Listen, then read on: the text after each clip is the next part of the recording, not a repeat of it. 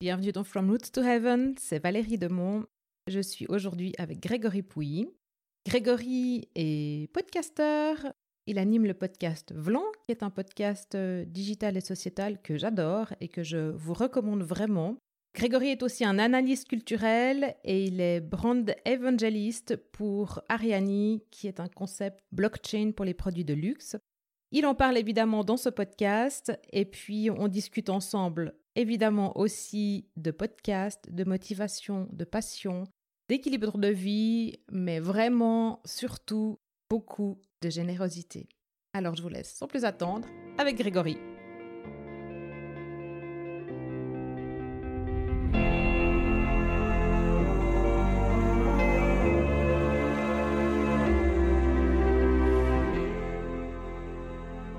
Bonjour Grégory, merci beaucoup de prendre le temps avec nous ce matin. Avec grand plaisir. Alors, euh, est-ce que tu peux rapidement te présenter puis raconter un petit peu ton parcours?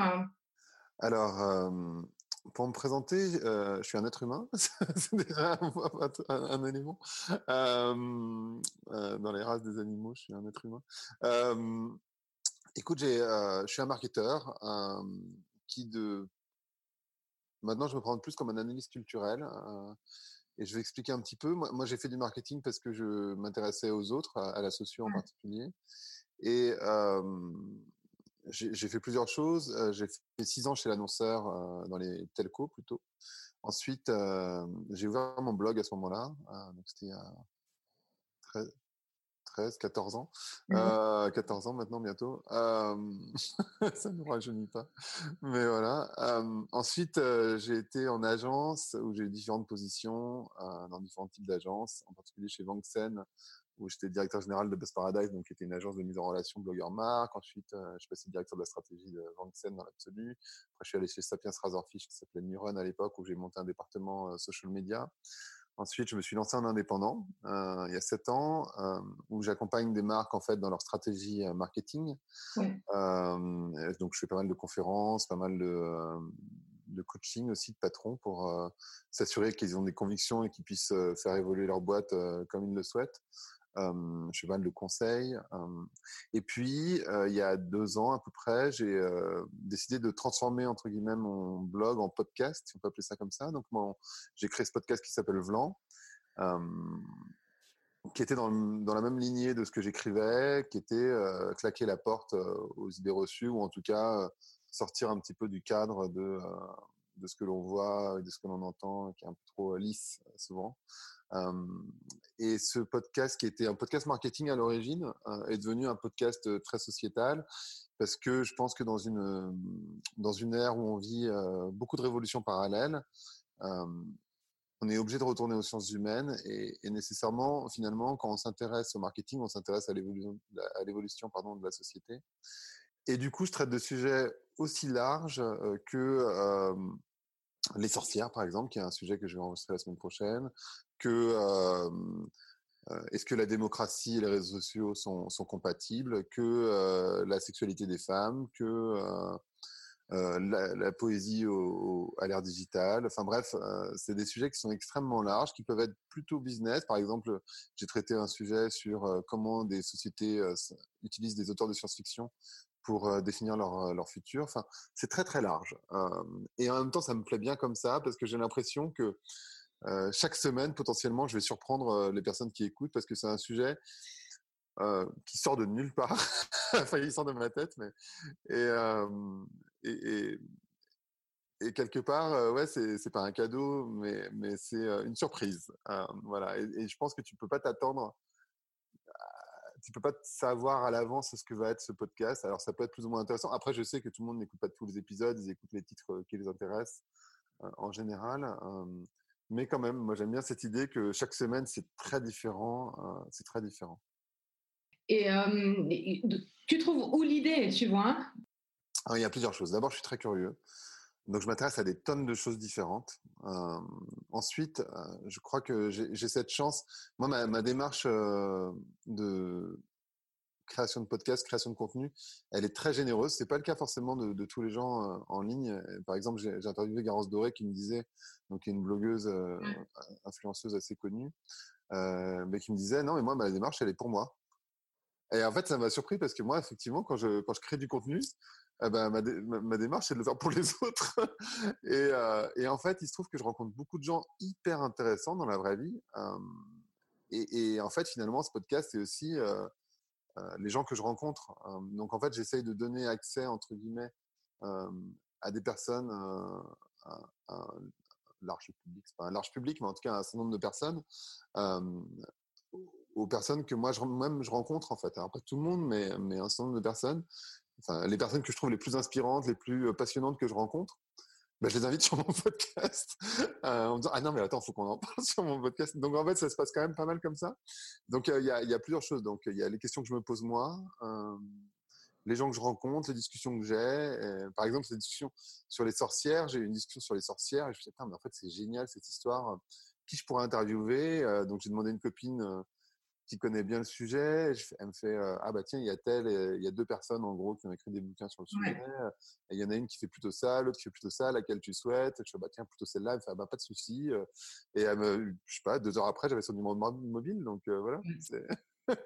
Ah, c'est génial. Mais ton, ton, objectif à toi.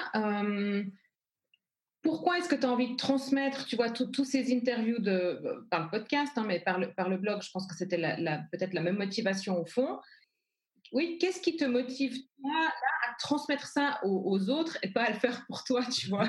En fait, il y a une double motivation. Euh, la, la, première motivation, quand j'ai ouvert mon blog, c'était pour trouver du boulot.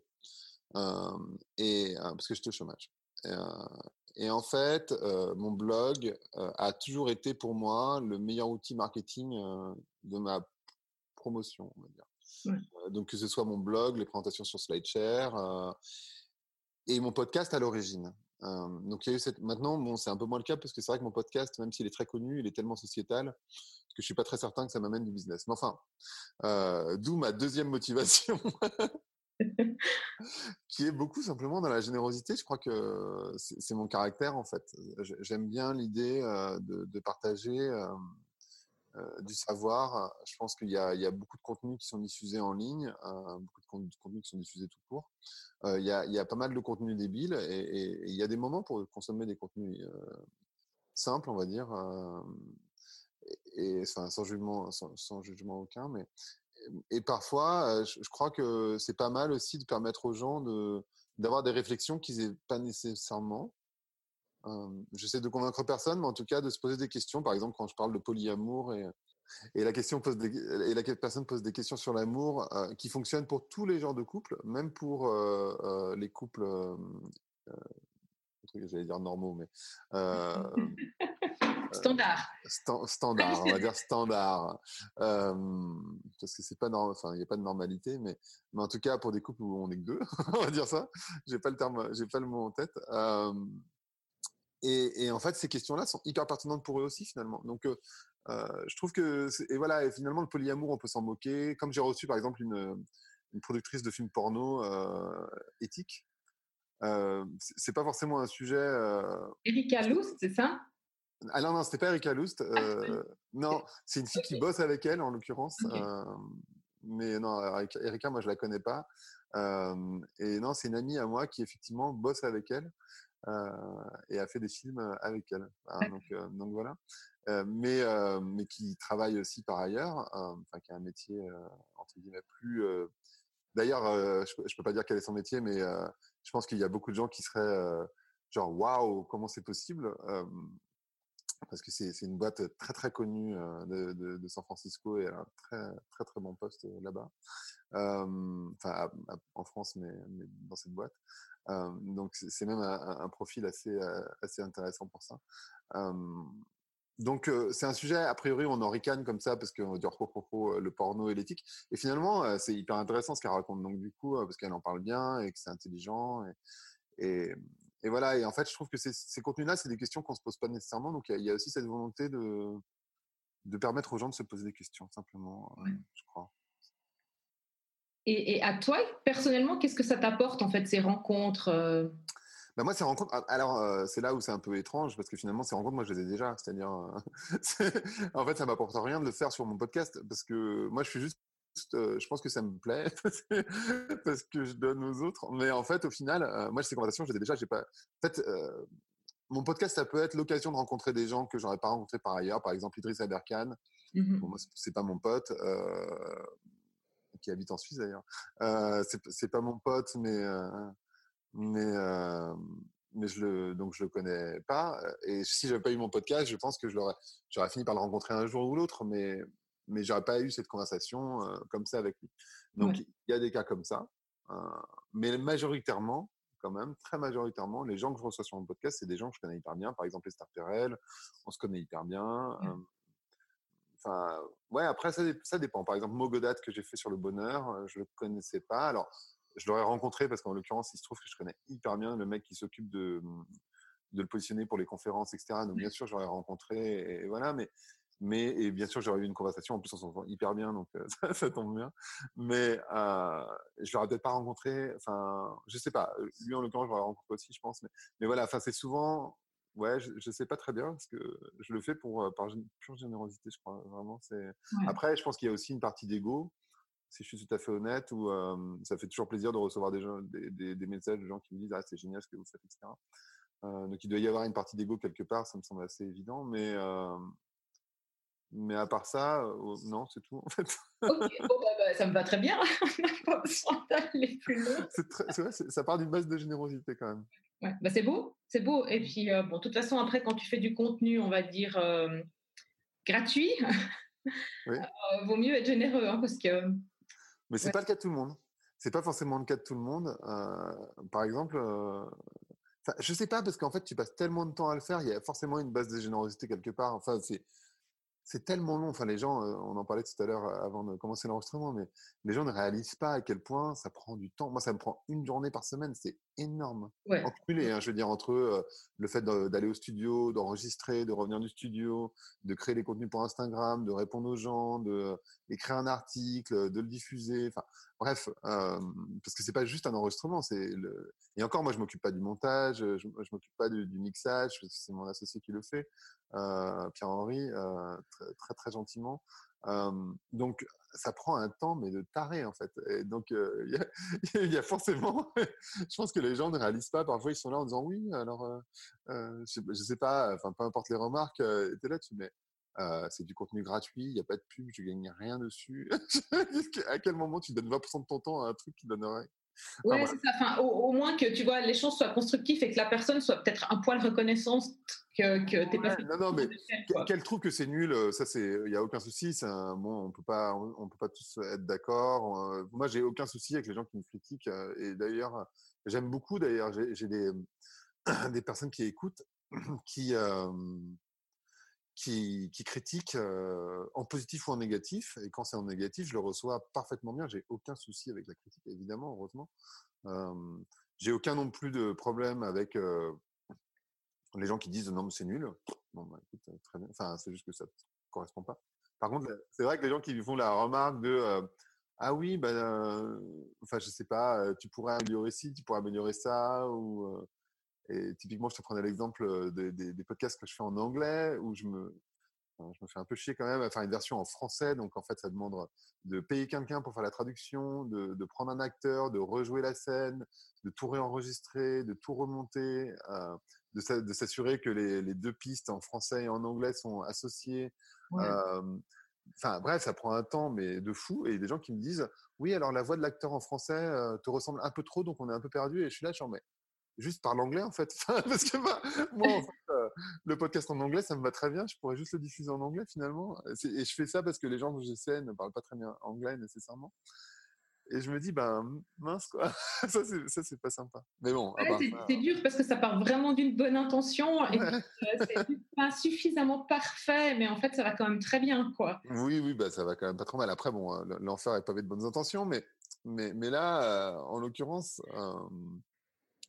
Ouais, tu, tu, te donnes quand même pas mal de mal. Hein, donc, ça, ça c'est plus, c'est plus dur, je trouve, à recevoir. Mais bon, dans l'absolu, enfin, j'ai quand même 95-98% des cas des gens qui disent que c'est génial, donc ça fait hyper plaisir.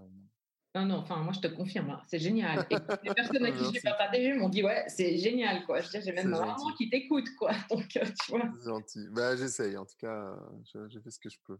C'est cool. Puis dis-moi, j'ai vu que tu t'es, tu t'es alors euh, un peu intéressé à tout ce qui est blockchain, crypto-monnaie. Complètement. Mmh Et du coup, ça fait partie de, de, prestations que tu fournis maintenant dans... Alors, euh, plus ou moins. C'est-à-dire que oui, je peux faire une conférence sur la blockchain. J'en ai fait plusieurs euh, déjà. J'ai formé des comités de direction. J'ai fait même une intervention chez Google sur la blockchain. Donc, pour les équipes de Google, j'entends.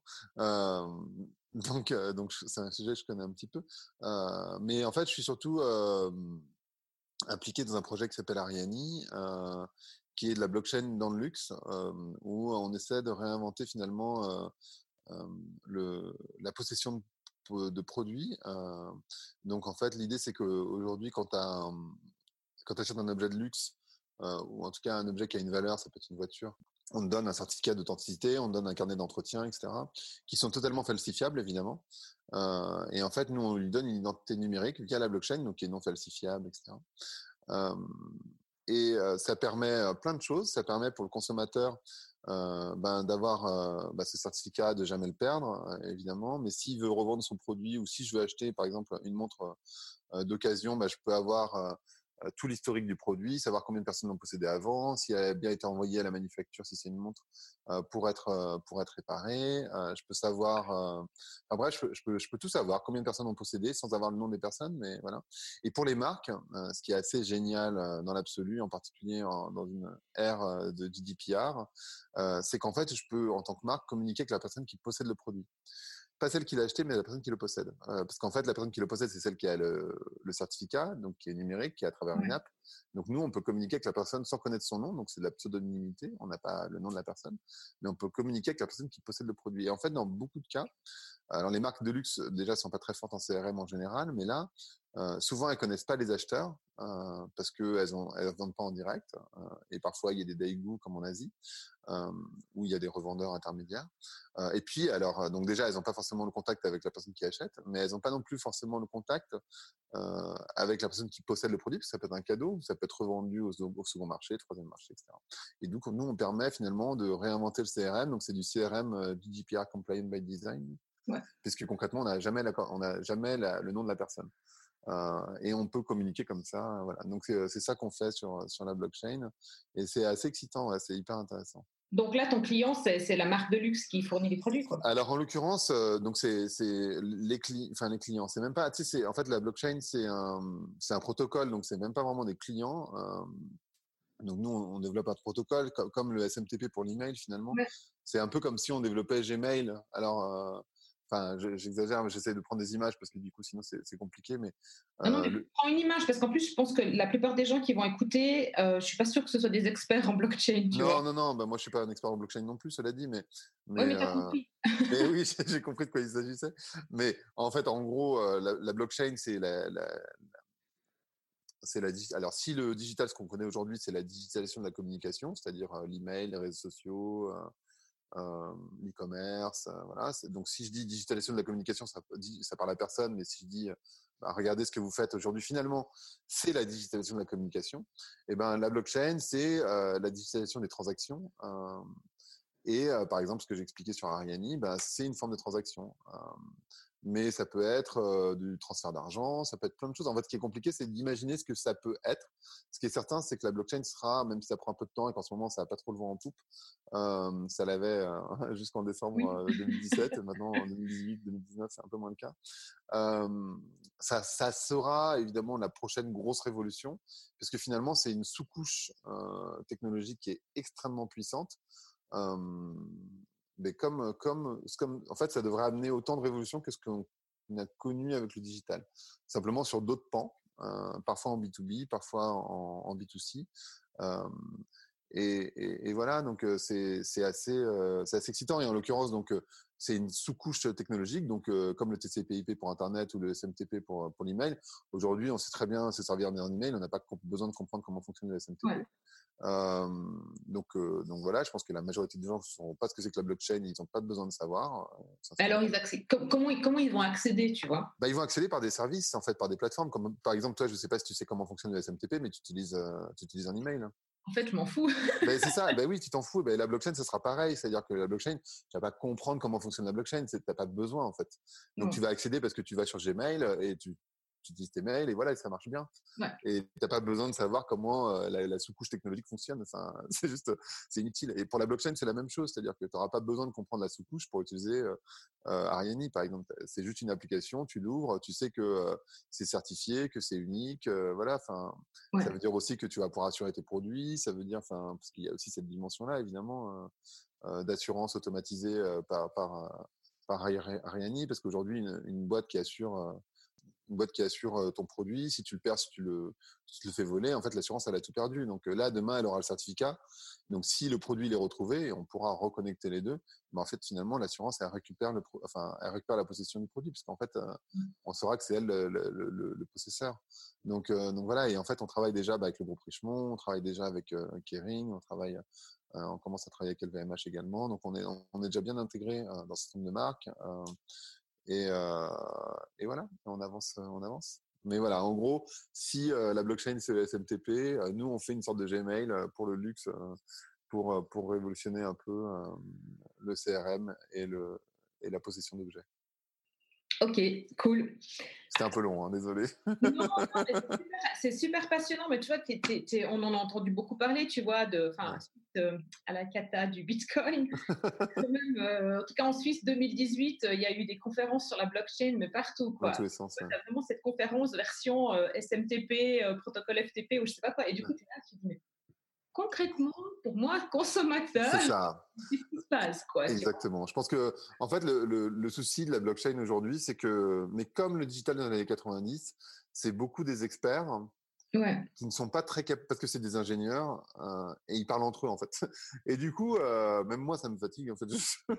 moi, je suis un marketeur, je suis pas du tout je suis pas du tout un tech guy. Euh, et du coup, on se comprend pas. Enfin, on parle pas le même langage, donc du coup, eux doivent se dire, ils sont débiles. Et nous, on est là en train de se dire, mais de quoi ils Et en fait, on se comprend pas, on parle pas le même langage, donc c'est quand même pas mal. Et Ariani, en ça, c'est génial, c'est un projet qui est hyper facilement compréhensible, je trouve. alors en particulier en Suisse, parce que ben, c'est peu le pays des montres de luxe, mais mais c'est un bah voilà, c'est un projet qui est très simple, qui parle aux consommateurs. c'est hyper hyper basique, mais n'empêche que ça ça marche quoi. Ben, tant mieux. Donc je sais bien.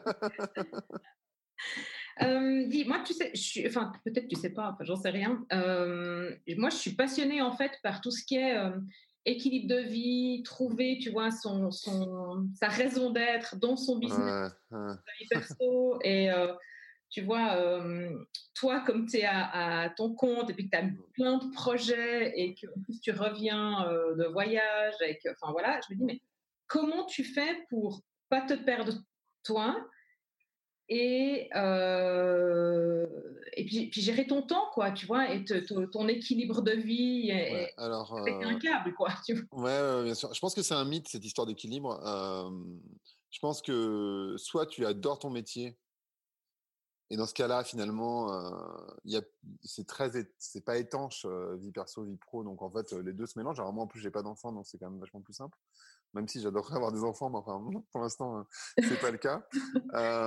donc, donc voilà, je, crois que il n'y a pas vraiment d'équilibre. Je pense que je travaille énormément et que j'adore ce que je fais, donc je le vis même pas comme une contrainte. donc, c'est ce qui n'est pas forcément rigolo pour les gens autour d'ailleurs, mais mais il y, a, y, a, ça, hein, bien sûr. Après malgré tout, je pense, que par exemple, je pourrais avoir un poste dans une grosse boîte euh, et, et, je le fais pas parce que j'aime bien ma liberté, j'aime bien l'idée de rester indépendant euh, et de pouvoir faire euh, ce que je veux, ce qui consiste aussi à, dire que je vais faire ce que je veux, c'est aussi travailler tous les jours. Mais ça veut dire aussi que par exemple, un jour de semaine, je peux ne pas travailler évidemment, ou je peux aller voir un tel, ou je peux aller, je ne sais faire quoi. Et, et, ça, ça me va bien. Après, mon équilibre de vie, finalement, c'est juste que je me donne des plages de temps pour marcher, je me donne des plages de temps pour faire du sport, je me donne des plages de temps pour partir en vacances. Et, je crois que c'est comme ça que j'arrive à, gérer. néanmoins, je pense qu'il faut arrêter de mentir aux gens. Il n'y a, pas d'équilibre de vie. Enfin, je veux dire, c'est pas. Soit tu fais un métier qui te passionne et effectivement ça prend le pas. Et, dans ce cas-là, bah, c'est juste que tu adores ce que tu fais, donc tu le vis bien. Euh, soit tu fais un métier euh, de 9 à 5 que tu peux aimer aussi, hein, néanmoins, mais qui est peut-être un peu moins ambitieux. Euh, et dans ce cas-là, effectivement, il y a une forme d'équilibre parce que finalement, tu mets vraiment l'emphase sur ta vie personnelle. Et c'est voilà. Soit tu peux aussi décider de rester à la maison pour t'occuper euh, de tes enfants, que tu sois homme ou femme.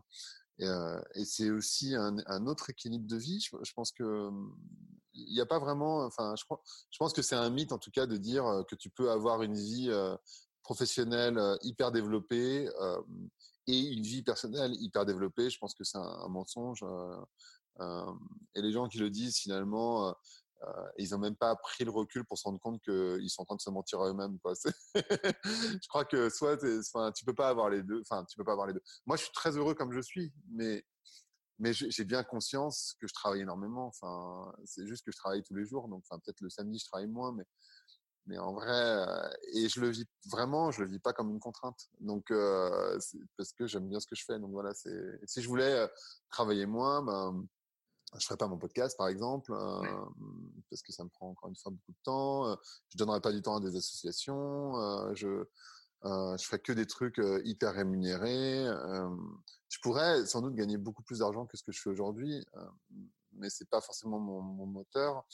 Donc ben bon voilà après c'est mon équilibre à moi il est là mais après il est il est pas du tout équilibré. C'est ce que je veux dire.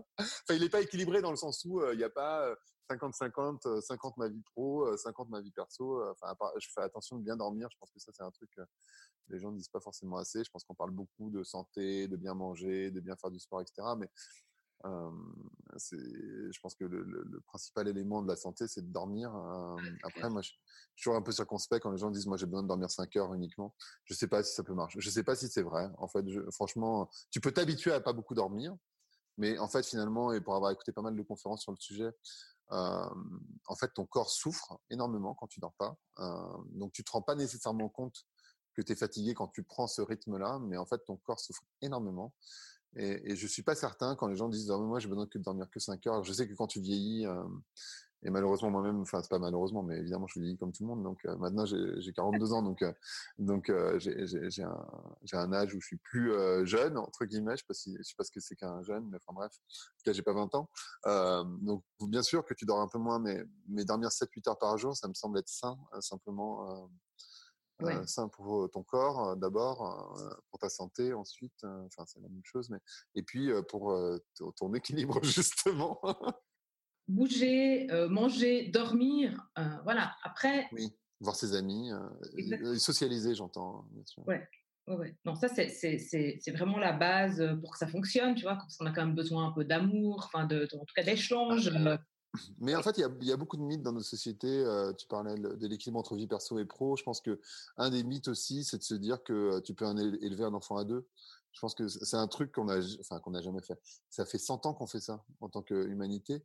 Euh, L'expression, c'est euh, it, takes a village. Enfin, ça prend un village entier d'éduquer un enfant. Donc en fait, se dire non mais moi en fait je suis un homme ou je suis une femme hyper active, mais en même temps, je m'occupe de mes enfants, mais en même temps, je suis c'est un mythe en fait. C'est juste déjà, enfin, à moins d'avoir du soutien familial à côté ou des amis ou quoi. Juste déjà, c'est très compliqué d'élever un enfant à deux, même si c'était à 100% avec lui, parce que ben, c'est compliqué.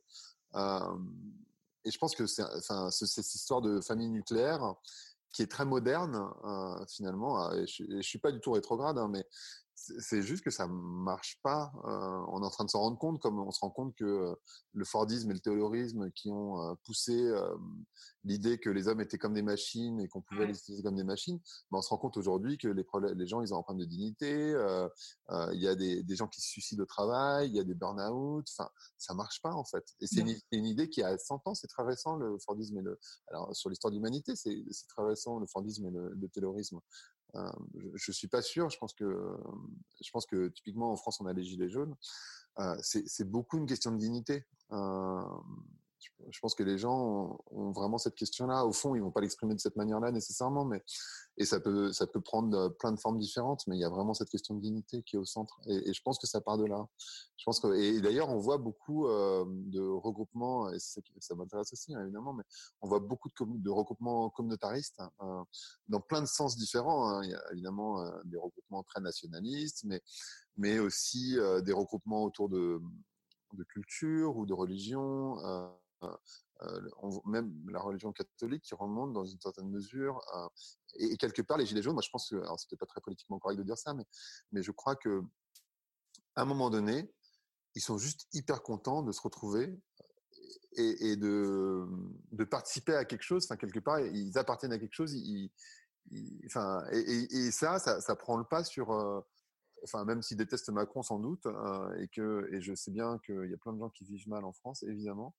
je pense que le fait de se retrouver et d'appartenir à un mouvement qui est un peu plus grand que soi, bah, déjà, ça, ça, donne du sens, ça donne une forme de dignité, et, quelque part, les gens sont, enfin, sont contents de le faire. Et, en ça, c'est pour ça que ça s'arrête pas non plus. Je pense que ils n'ont pas du tout envie d'arrêter, en fait. Enfin, quelque part, ça leur donne. Enfin, le samedi, ils s'ennuyaient, ou ils allaient au supermarché, et puis là, d'un coup, hop, bah tiens, le samedi, je vais aller sur un rond-point, je vais aller faire une manifestation, et, c'est chouette. C'est chouette parce que je retrouve toujours les mêmes personnes, et il y a ce sens communautaire qu'on a complètement perdu, en fait. Enfin, je trouve, en particulier dans les villes, plus, plus on vit dans une ville grande, plus on perd ça. Ouais, ouais, on est vraiment dans une société d'individualistes. Ouais, mais qui, qui, est nouvelle et qui est folle je pense qu'il juste qu'il ne fonctionne pas en fait. Ouais, Totalement d'accord avec toi. cette, notion d'équilibre, tu vois, enfin, quand tu as ta propre entreprise, encore plus, c'est probablement encore plus difficile parce que ta, tête, fondamentalement, bon, tu me diras quand tu es employé aussi, c'est pareil. Enfin, je veux dire, c'est pas parce que tu arrêtes de bosser à 17h ou 18h que tu débranches ton cerveau. Quoi. non, puis il y a tellement de politique en entreprise. Hein. Puis tu peux rencontrer des gens tellement négatifs ou tellement. Enfin, bon, c'est pas si simple. Euh, oh, mais je pense que tu vois quand même chez tes clients aussi comment des fois c'est compliqué. Quoi. Ah oui, je vois très bien. La figure, je suis super content en fait. j'ai fait 12 ans, pas 6 ans, j'ai fait 12 ans en entreprise, 6 ans euh, chez l'annonceur, 6 ans en agence. Donc je sais très très bien comment ça se passe. Hein. Enfin, j'ai jamais été, j'ai pas fait que de l'indépendance, donc je vois très très bien ce qu'est la réalité de l'entreprise. Je, je l'ai quitté. Bah, voilà, bah, je peux saluer la démarche. dis, Grégory, parce que je ne veux, pas te, prendre encore trop de temps, mais j'ai encore quelques questions pour toi. Donc, toi, tu termines toujours ton podcast avec ton vlan, c'est quoi? Ton vlan à quoi À toi, c'est quoi? Mon vlan à moi? Claque? À quoi je voudrais mettre une claque? Ah, À quoi je voudrais mettre une claque? Je pense que en ce moment, je voudrais mettre une claque au, populisme parce que, en fait, c'est tellement facile de raconter n'importe quoi aux gens qui sont prêts à le croire. et je trouve que les, partis populistes, en l'occurrence, disent aimer leur pays et, ils le mettent à feu et à sang. Et je trouve que vraiment, c'est pas responsable hein, et c'est pas aimer son pays que de le faire se déchirer. Et, et je suis pas d'accord pour dire que parfois il faut en passer par là pour pour mieux vivre. Ces gens-là, ils ne pensent, c'est des gens qui ont un ego démesuré, fou hein, quelque part, parce que être prêt à mentir aux gens, à raconter n'importe quoi, euh, en, sachant qu'ils n'ont pas de solution, parce que sincèrement, il n'y a, pas, a pas de solution dans une économie globalisée, il n'y a pas de solution simple, c'est pas vrai, c'est pas parce qu'on va mettre des barrières ou je sais pas quoi, ça marche pas. Tout ça, c'est du mensonge. En fait, ils mentent aux gens en permanence de dire que, j'en sais rien, les migrants, c'est, la, c'est de la folie. Les migrants, aujourd'hui, on en a besoin.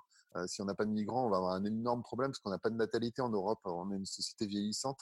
les seuls qui font des enfants en France, parce qu'en France, on s'en sort un peu mieux par rapport à l'Allemagne et l'Italie, c'est des immigrés. Donc en fait, alors je sais que ça fait peur aux gens, désormais on est en train de perdre notre, identité nationale, mais, mais c'est quoi l'identité nationale? Enfin, la France, ça un pays, par définition, à moins d'être une île, ça a toujours été un, un, endroit où les gens se, se regroupent.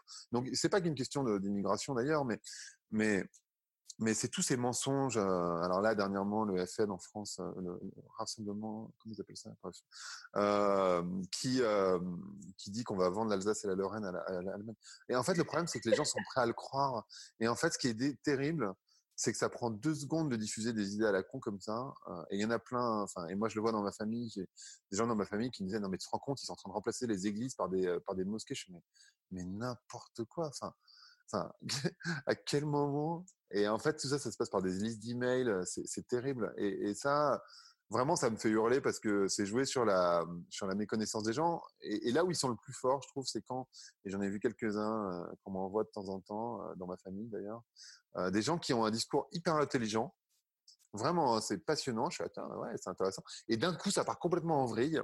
Mais du coup, comme ils ont un discours hyper intéressant au début, tu as tendance à croire ce qu'ils racontent après.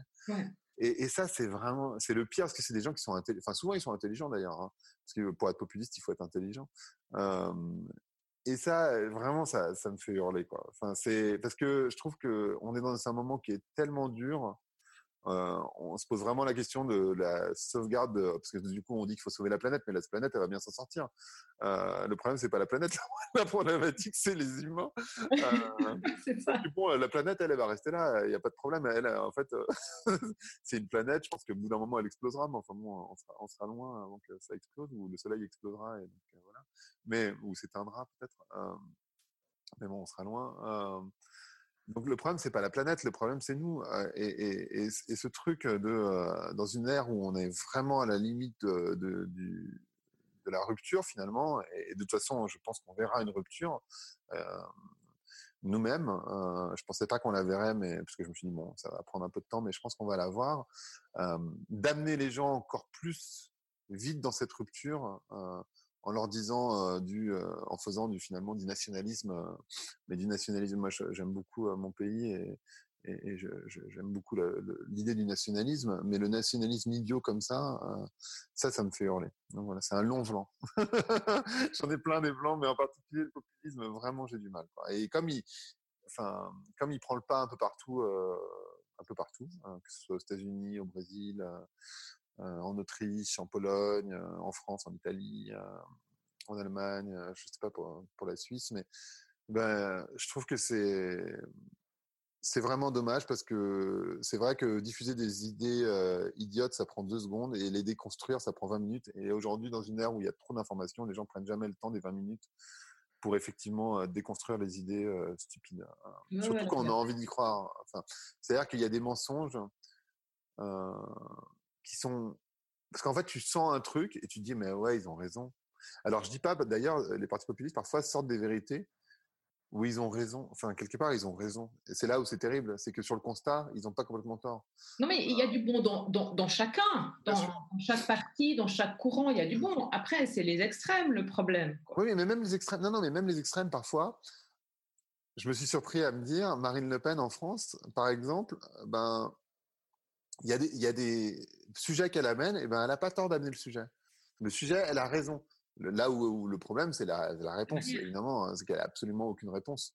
Parce que la réponse qui dit ah, maintenant on va fermer les frontières, vous allez voir, ça va bien se passer, ah, en dehors du fait que c'est stupide et que c'est pas possible, enfin, je veux dire, euh, enfin, par exemple, je sais pas très bien, j'ai l'impression que les, les, les, gens en Europe réalisent pas, par exemple, à quel point la Chine est en train de prendre le pas sur le monde et que tu peux pas te battre au niveau de la France ou de la Suisse ou, de l'Allemagne en étant juste tout seul. C'est pas possible en fait. Enfin, déjà en étant l'Europe, c'est compliqué.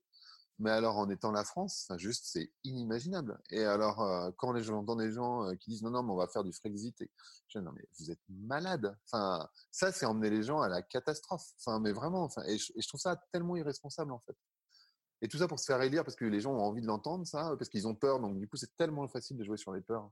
Oh ouais, ça m'énerve. c'est trop facile de jouer sur les peurs.